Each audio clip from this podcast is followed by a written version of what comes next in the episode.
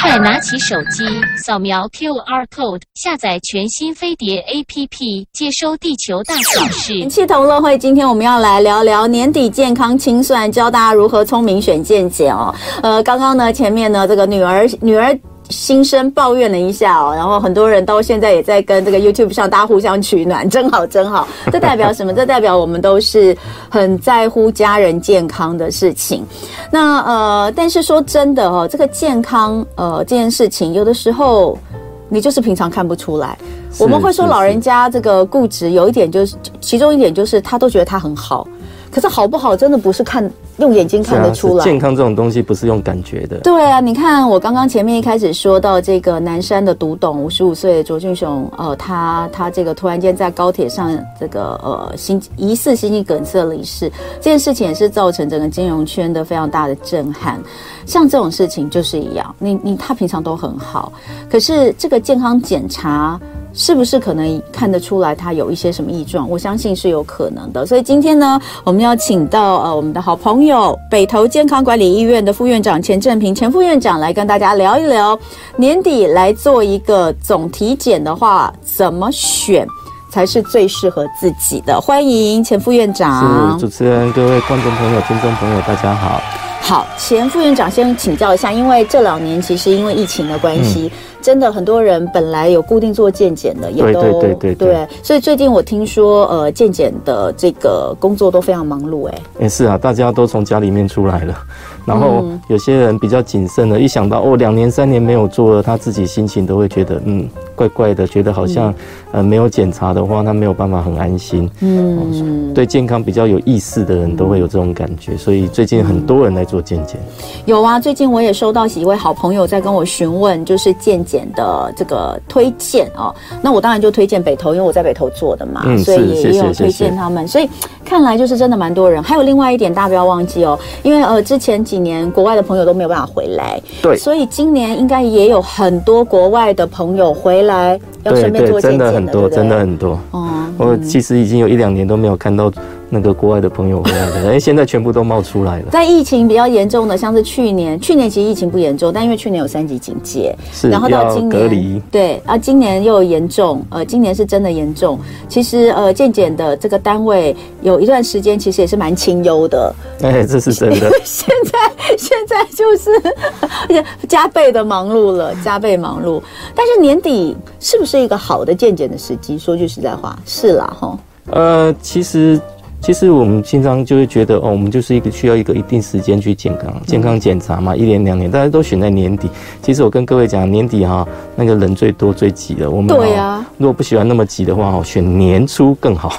我也是觉得选年初，你是说农历年过完吗？哎，还是明年初？一月一号之后。一月一号之后哦。一月一号之后，通常这些健检中心，哎，人就会通通都不见了，人潮就会不见。真的吗？少很多。农历年前啊，因为快农历年，大家可能自己也都很忙，就比较不会排在那个时候。还有很多公司行号会有那个时间限制，时间限制哦。你说员工健检，他就是要你十二月三十一号之前去拿到收据报账。是，难怪。所以我们今天跟大家聊，就是哎，你你可以准备安排。在明年初，对不对？是明年初，年初其实是最好的一个时间呐，大家也比较悠闲一点，而且也记得啦。有时候不是年底就是年初比较好记，对不对？对对对，那我觉得年初蛮好。那我们就来讲，就是呃，健康检查这件事情啊，很多人都会觉得，哎，我我应该是到了一定的时间点。那以前在公司比较年轻，真的是二三十岁的时候，我们不会想到要自己去外面做健检。是，如果说呃还不错，在大公司里面有一些呃这个。公司的健检的福利的话，那我们都通常都是跟着公司健检，那顶多可能自己在家做一些，对，哦、再加做一些。那我们到底呃应该要注意一些什么有关于基本健康的部分？就是呃，你你我们应该怎么样，就是去去评估我们该做哪些检查？这样子是，其实其实有好多好多。嗯、如果讲简单一点，其实健检其实不应该分年纪的，嗯哦，因为。没有人说年轻就比较不会生病，年纪大才会病痛多。其实真的很难讲。嗯，那个比较保险的做法哈，我们当然都是尽量的做一些完整的健康检查。嗯，那当然哦，这个大家有时候年轻就会觉得哈，不要做那么多，不要做那么多。那所以我们还是会有一些建议说一定要注意这几项。嗯。哦就是说，如果你没有办法做到全面的话，你最起码要观察一下这几个项目。嗯，像我们年轻一点的族群啊，大概就是二三十岁这个族群啊，大概就是注意这些基本的哦。如果你都只配合哈公司啦这些的健康检查。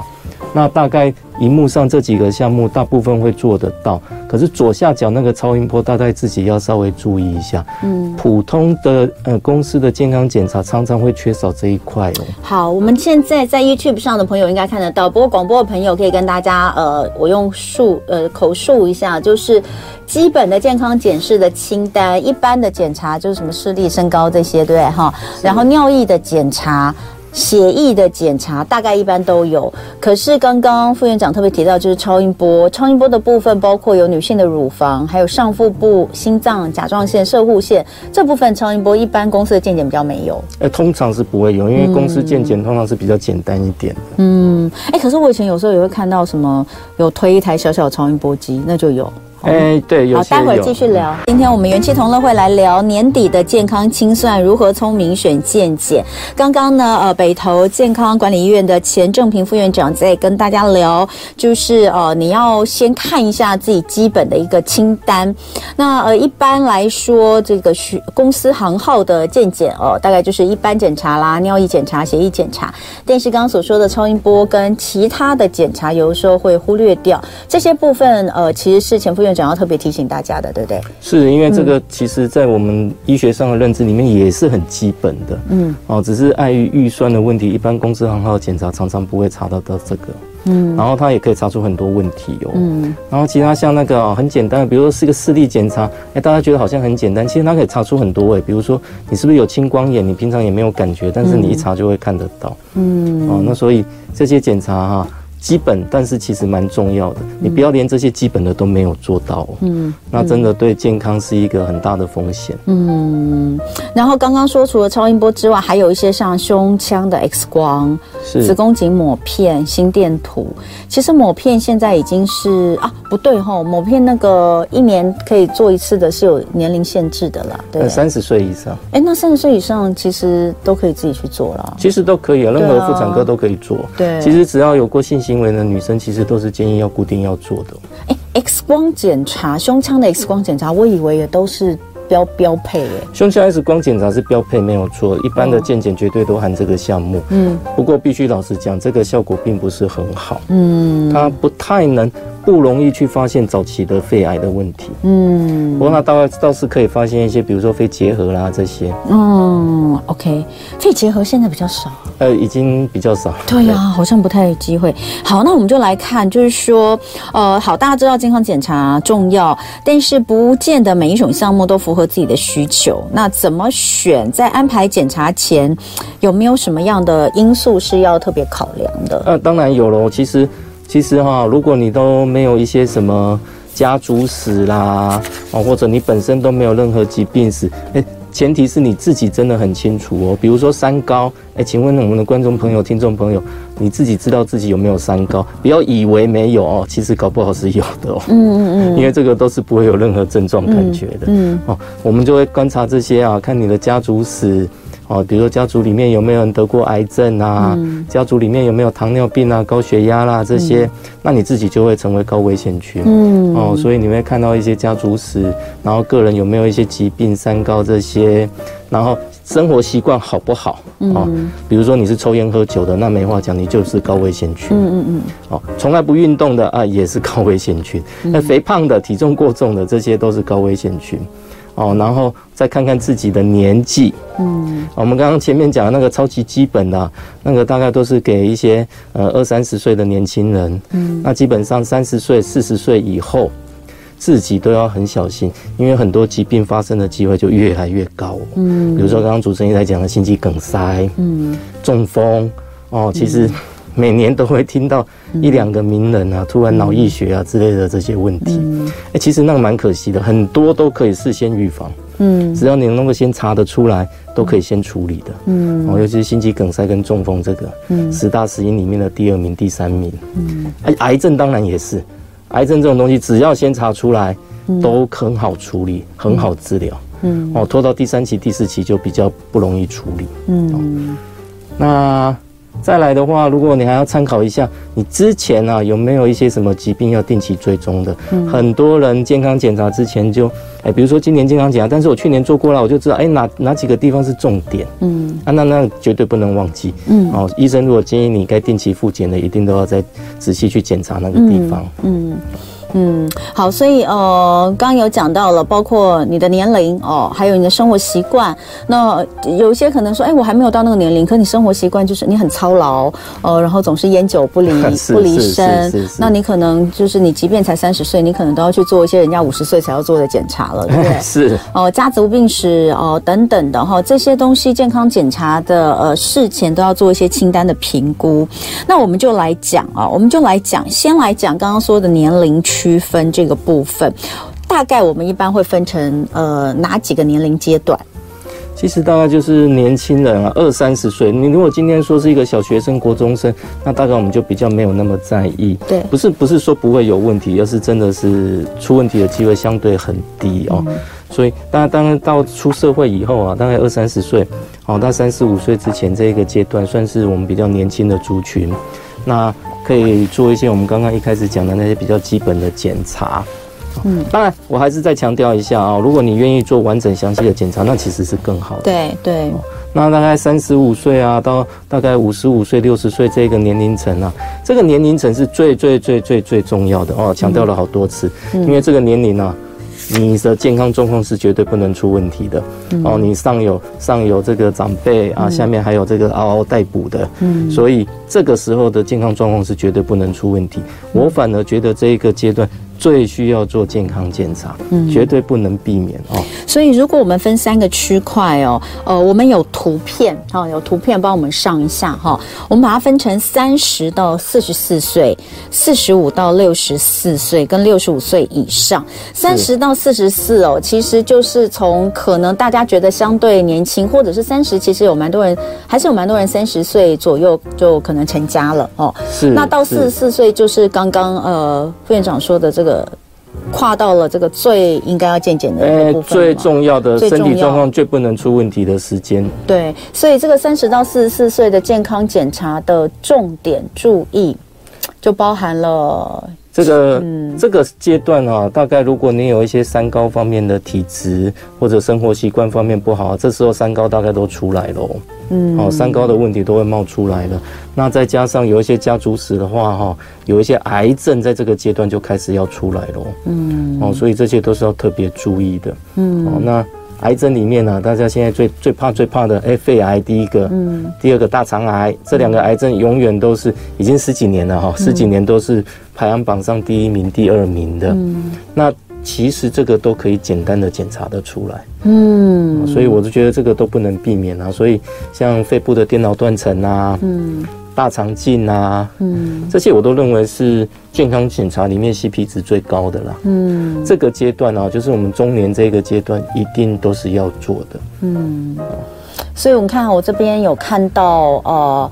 简单的体格的部分就不用讲了啦，这个在任何时候都会有。但是最基本的那个自己家里都可以做。对呀、啊，而且像你说 BMI，现在其实已经觉得这个腰臀比更更胜于 BMI，就是对不对？就是针对一些某些这个心血管疾病的部分，对不对？更应该注意腰臀比，这自己量都可以，自己自己都可以做，对，自己家里都可以做。对，所以那真的那个还好。但是就算家里可以做，有些人也是不做，都自己都还不知道很多。对啊，然后血压啦、血糖、血脂啊，B 型、C 型肝炎啊，检验就是通常都检验一些肝指数嘛，呃、对不对？这些可以讲算是血液检查里面的基本的项目。血液检查其实全像我们一般说什么胆固醇那些，都是在一般血液检查里面就有吗？都有都有。有没有什么是呃会提醒要特别去加做的？呃，我我记得以前我抽血有另外付钱加做的，我说就是在那个员工检查里面，是好像都只有什么癌症标、癌症肿瘤、肿瘤标记，嗯，就是会另外付钱做的嘛。呃。其实就是看你做的那个员工健康检查的详细程度哦，的确常常都没有含，没有没有啊，没有癌症肿瘤标记。不过我老实讲，癌症肿瘤标记是仅供参考哦，不是准确度还是没有办法完全相信的。那到底那个要不要加做？呃，如果经济上没有问题就做。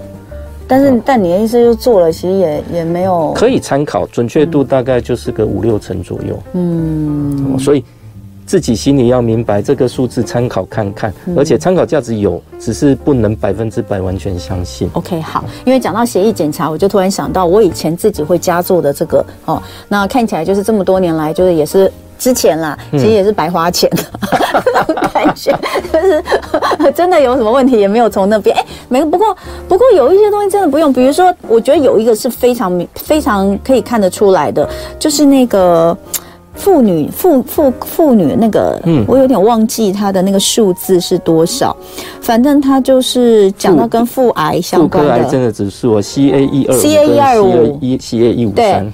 啊，C A 一二五就算高啊，其实很多女生都高，可那并不代表你有什么妇科的癌症，而是你可能有这子宫肌瘤。对，子宫肌瘤、子宫肌腺症，或是子宫内膜异位、巧克力囊肿，全部都有可能。对对对，完全正确。对啊，全部都有可能比较高。所以，但是那个倒是真的。假设你自己不知道，那但是女生如果有这方面疾病，大概都会知道。巧克力囊肿就是痛死啊，子宫内膜异位你就是痛死啊，子宫肌瘤跟肌腺症你就是月经来会很多。所以通常好像也不需要特别靠那个肿瘤标记就才会知道哈。但是我以前真的都有做，可那时候我还不是太了解这些事情。是是。现在了解之后。就觉得说，哎、欸，这个东西真的是哦、呃，真的是就是它，它其实比较能够反映的，反而是这些你比较容易知道的事情啦。我觉得，哦，好，那呃，再来我们来看，刚刚有讲到呃超音波部分，甲状腺跟上腹部，又特别提到颈部的部分。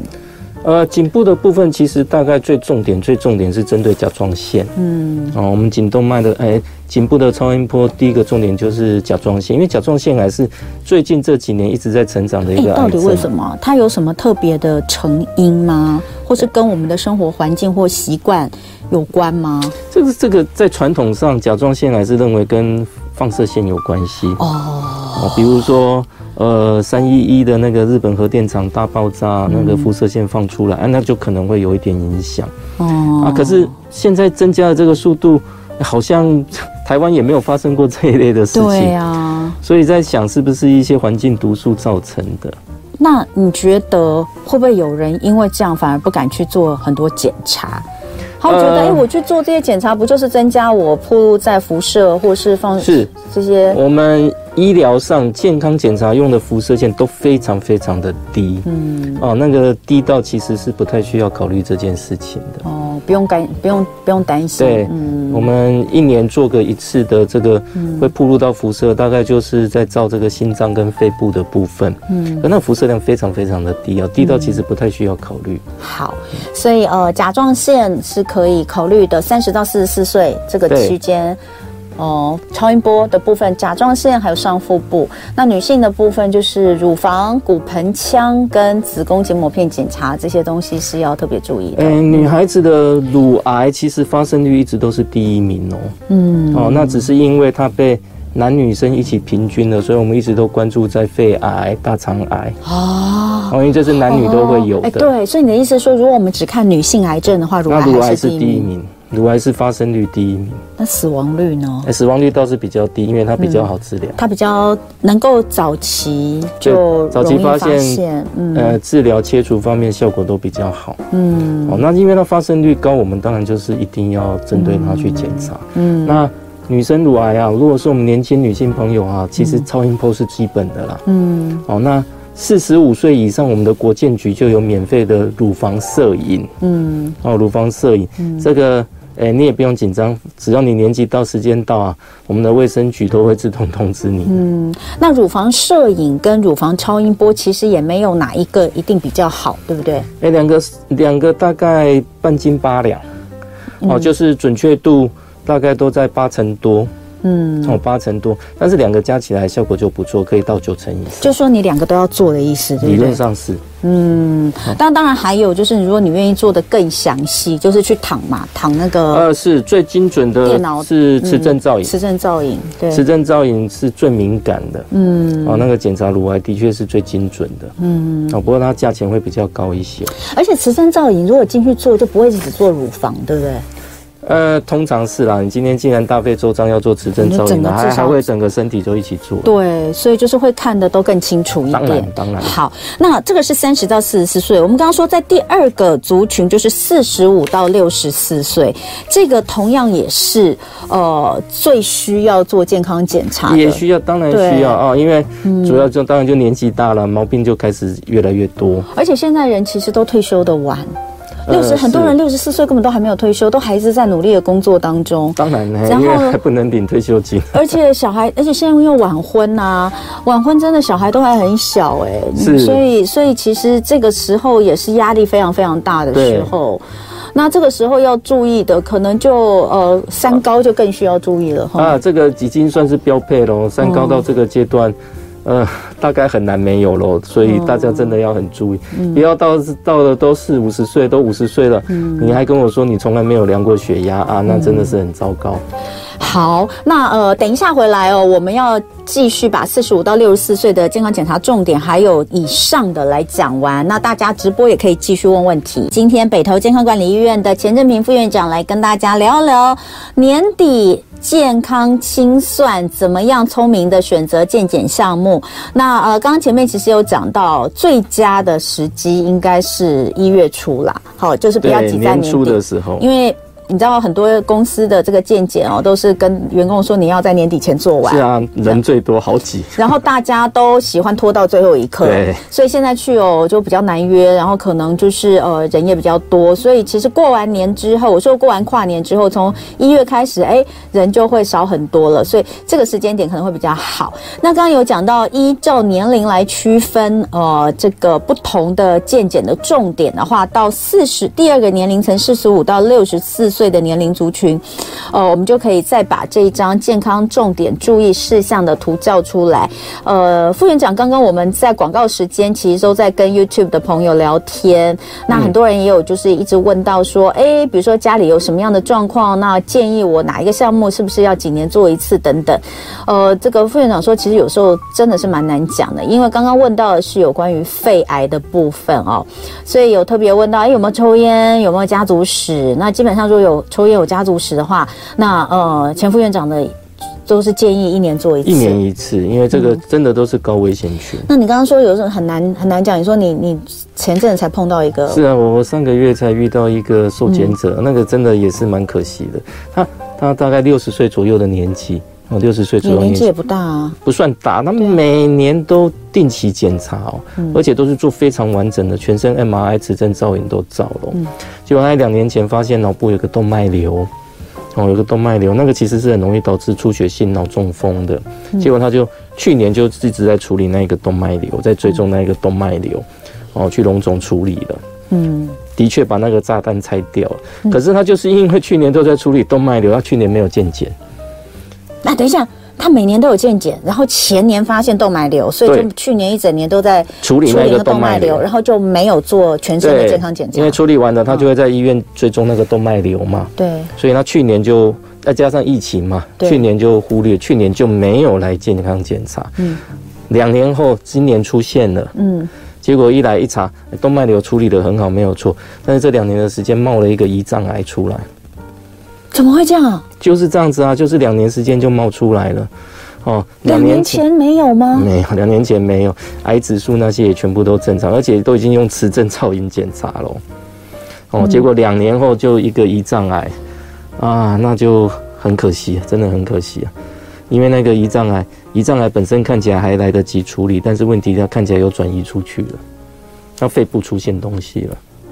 怎么会这样啊？是啊，吓到我了。你结果仔细一问是怎么样？没有危险因子，没有糖尿病，没有喝酒，嗯啊，这些是胰脏癌的危险因子。哦哦，没有糖尿病，没有喝酒，嗯嗯、但是他妈妈也是胰脏癌过世的。哦，他妈妈也是胰脏癌过，所以他才会每年都做健康检查。结果有一年。因为疫情加上他有个动脉瘤在处理动脉瘤，嗯，结果就忽略了一年，结果就慢了啊！就人生就是这个样子，当你忽略它的时候，是最容易出问题的。胰脏癌真的比较麻烦呢、啊。我我我外公也是胰脏癌过世，胰脏癌是你吓到我了你。你要小心，你两年没有在我们医院出现了。哎呦，我去年都在处理那个。对，你去年都在处理肺癌。所以你是讲给我听的吧？你是讲给我听的吧？吓死人了！我我是讲给所有的听众朋友听的，真的不要忽略哦。哦，好。那我我我我接收到了，我接收到。不过真的是蛮蛮，但是因为是胰脏癌的那个胰脏癌的有家族史，有家族史，而且是母亲哎，直接就是母亲。对，哇，所以这真的很难讲哈，该做的还是要做。呃，可是我觉得你讲那个真的是蛮有可能的，就因为比如说你有什么状况，你一定就是开始处理那个。是啊，是是是，那就忽略了一年，真的可惜。他如果去年也有来的话，哇，那事情可能会不太一样。嗯，后续会差很多，就是可能你控制的效果会比较早早发现，然后控制效果会，因为胰脏癌本来就是很难发现的东西啊。是，胰脏癌长得又快。哎，胰脏癌是不是只能靠磁振吗？还是几乎是？嗯，几乎是用超音波很难很难，非常难，几乎就是只能靠磁振造影。嗯。好，所以这个大家真的要注意。那我们刚刚说好，回到四十五到六十四岁的健康重点，前面我们已经讲了三高是一定要注意的。是，好，那再来其他的就是几乎没有不要注意的啊。可以这样讲，因为所有的病都来了，又是最重要的一段时间。嗯，所以这一段时间的这个朋友们呢、啊，一定哦，每年都要健康检查哦。嗯，哦，在你能力范围里面做越精密、越详细越好。嗯。所以脑啦、心脏啦、肺啦，我们来看这边有哪些，包括颈动脉、心脏超音波、哦冠状动脉钙化分析，啊心脏冠状动脉血管摄影、脑血管的磁振造影、肺部的低剂量电脑断层。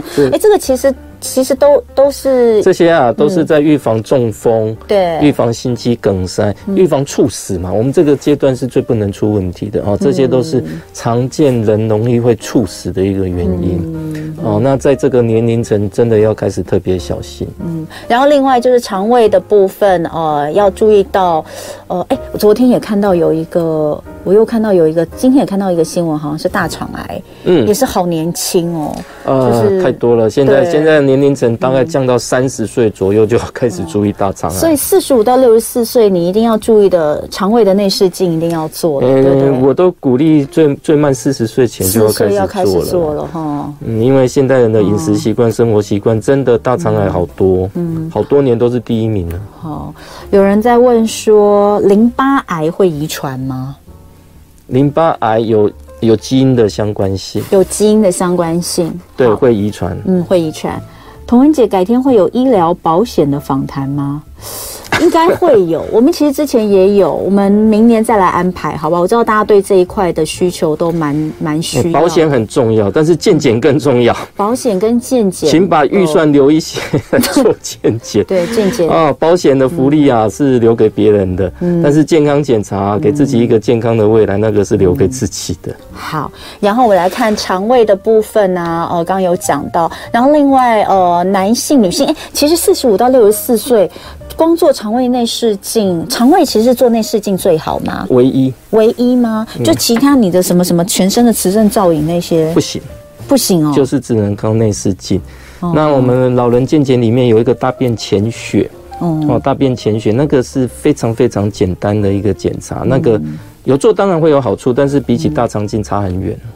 哦，大肠镜、胃镜，这个是唯一预防胃癌、大肠癌的方法。好，那男性要注意的是射护腺的特异抗原哦。这个是怕射护腺癌，射护腺癌，这个是男人的专利。对，射护线超音波，所以那那个抗原应该就是抽血嘛？这个是抽血，这个再加一个超音波。对，PSA 这是什么？PSA 这个指数，这个指数参考性还蛮高的哦。所以男生这个是不能免。好，女性的话就是乳房 X 光摄影、MRI，好，女乳房的 MRI 吗？呃，是乳房的 MRI，乳房 MRI 跟全身 MRI 其实都是需要的。骨盆腔的 MRI，骨盆腔 MRI 主要是要防止什么？呃，其实女生还有一种比较算无声无息的癌症，卵巢癌。卵巢癌也很可怕。卵巢癌也是无声无息的，而且也是恶性度很高的一个癌症。嗯，那个 MRI 效果好很多。嗯，哎，那我们去做全身的，就是都包含在里面，对，对不对？对。好，所以所以你知道很多人就会觉得说，哎，我要选一个部位的什么，我都觉得你就全身做，看年龄啦。如果是四十五到六十四岁，我觉得你看你这样看一看下来，你不觉得就是全身做了吗？其实我们前面一张那个投影片也有也有看到有一个就是咨询。哦，如果你都搞不清楚，你就直接打电话去健检中心问。嗯，哦，如果这家健检中心连提供咨询都没有或不专业，你根本就不用考虑这里嘛。嗯，哦，你就打电话去问，嗯、你就可以得到你想要的答案，而且他也会帮你规划安排。嗯，好，所以这个四十五到六十四，那我们再来看一下六十五岁以上的呃健康重健康检查的重点。好，我们来看下一张图。那如果是六十五岁以上的话，呃，副院长会建议重点要摆在哪里？来，前面的重点哦，先全部留着，哦，就都要就对了。对，还是要，但是。嗯超过六十五岁甚至七十岁以上，你还要特别留意哦，嗯、因为哈、哦，这个时候你不只要活得健康，嗯、哦，你还要一些功能都健全，不然就会觉得，嗯，你好像只是在拖时间。嗯、哦，这个时间，这个这个年纪，我们一定要注重要健康的活着。嗯、那有一些重点要加进去哦，比如说骨质疏松啊、嗯、这一些的。嗯因为这个会很容易造成骨折，嗯、普通的骨折啊，骨头是会自己长的，这个是可以治疗的。嗯、那如果你已经骨质疏松了，再加上骨折啊，随便跌一下，你可能下半辈子都是拿管上坐轮椅，嗯，哦，那你就没有办法健康的活着。嗯，所以我们上个年纪还要再开始注意这些问题哈，嗯、骨质疏松啊、肌少症啊这些的，嗯，然后再加上前面讲的。中风、心肌梗塞，年纪越大越多哦。嗯，不是说我们到了年纪大了，反而不管这个问题，嗯，一样还是会有的。嗯，哎，可是我看到你写了一个失智症，失智症有办法靠健康检查做什么样的预先预先处理，或是预先得知什么吗？失智症啊，可是可以用检查的啦，但是老实讲，检查就慢了。失智症一开始的症状会表现在日常生活里面，嗯、所以失智症通常是跟你同住在一起的家人会先发现。来，但这个老实讲，不是靠健康检查。嗯，你要预防失智症哈，嗯、就是要戒除一些坏习惯，烟酒。嗯，再来运动。嗯。光光单是运动这个项目就可以减少三分之一以上的失智症。嗯，哦，失智症是要靠保养的，不是靠检查，不是靠预防的。嗯，可是你这边有写旁边一个抽血检查跟脑部磁振造影，它能看什么？其实这个主要是要看中风方面的。哦，失智症里面有一小部分是血管性的。哦，对对对对对对对，血管性的。这个是可以有一小部分可以靠。有一些那个年轻型的失智症，大部分都是你刚刚说的那个原因。年轻型的失智症大部分还是跟基因有一点关系。我看到好像早发型的阿兹海默症，有一些脑部受伤的，好像也有。哎，脑部那是直接受损，外伤直接伤害到脑部，那那那又是另外一种类型的。那另外六十五岁以上还有一个健康检查的重点，当然就是包括全身的肿瘤，这其实跟前面讲的对，就是前面的东西。全身的磁振造影，然后个人的慢性病、心血管的风险的定期追踪，这些都是要的。所以有时候我觉得，其实呃。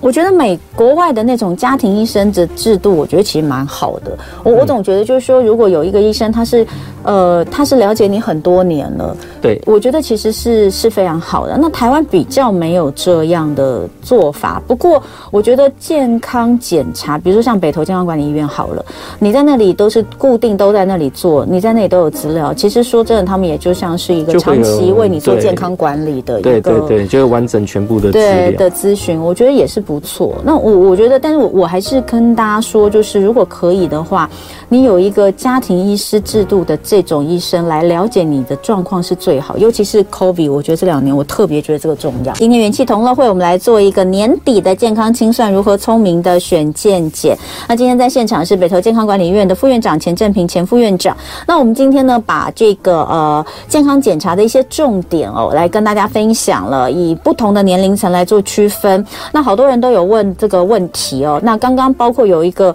呃大肠镜的问题，我倒觉觉得可以跟这个副院长，请副院长再讲一遍，因为我们刚刚在广告的时候回答了 YouTube 的朋友，但我觉得这个蛮重要的，是，因为我们刚刚有一个朋友问说，大肠镜到底是要几年做一次？比如说他两年前做了，然后没有问题，那那现在的是还要再等几年吗？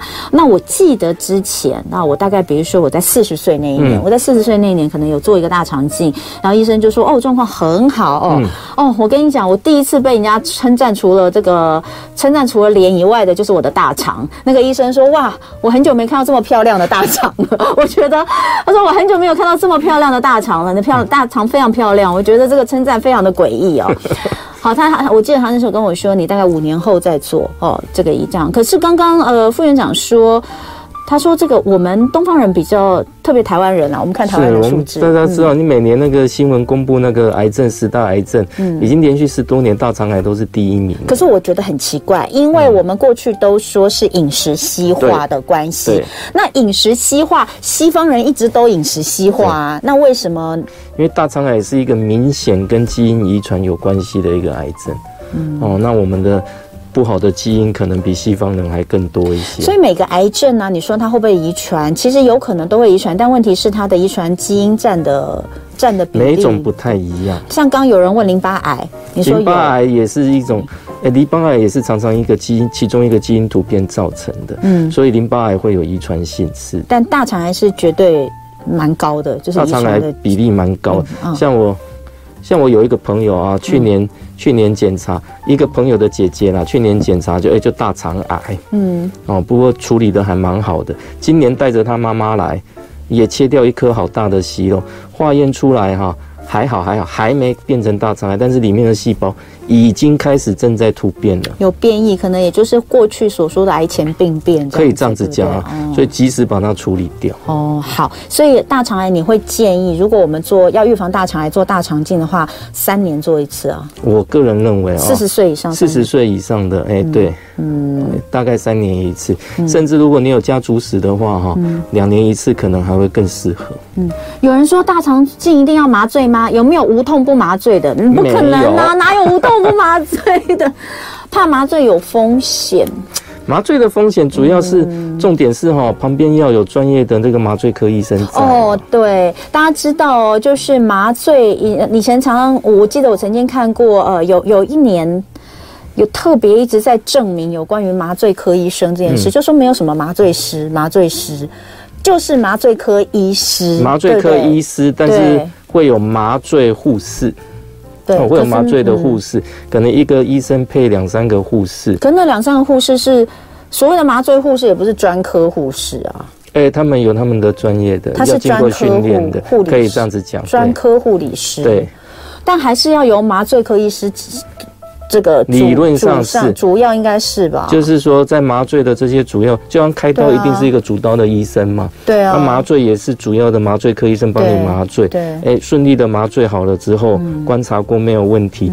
接下来的观察，才由麻醉科护士继续观察。我之前就看过一些争议，尤其是在医美哦，因为很多医美做这个整形外科，他们是在外面的诊所，他是需要全身麻醉，但他们却没有就是真正有执照的麻醉科医师。以前以前就是开刀的医生自己兼麻醉科医生，这样不行，他就帮你麻醉，但是他在认真开刀的时候，他没有办法注意你的那些心跳、血压那些生命的真相。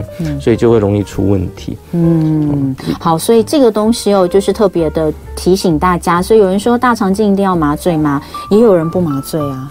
也有不麻醉的，但是据说跟杀猪一样痛，嗯，很不舒服，有点难想象，大家可以自己想象。很不舒服。好，所以呃，今天跟大家呃聊到这边，也算聊得都蛮具体、蛮深入的。主要还是希望在岁末年终的时候提醒大家哦，就是我们总是要有这样的人来跟我们当头棒喝、恐吓我们一下。我今天有被恐吓到，好烦哦！我本来现在都已经觉得没什么吓得到我，他刚刚又吓了我一下。好。今天是北投健康管理院的副院长钱正平，钱副院长在这边提醒大家，如果要来安排健检的话，其实一月份还是一个蛮好的时间点。是是是，好，希望大家好好保护自己的身体健康，要有好的身体健康的身体，呃，我们才能够照顾好我们自己的家人哈，然后才能够继续很顺利的往下走，开启更美好的一年。非常谢谢副院长，嗯、谢谢。好了，我们健检见了，我们健检见了。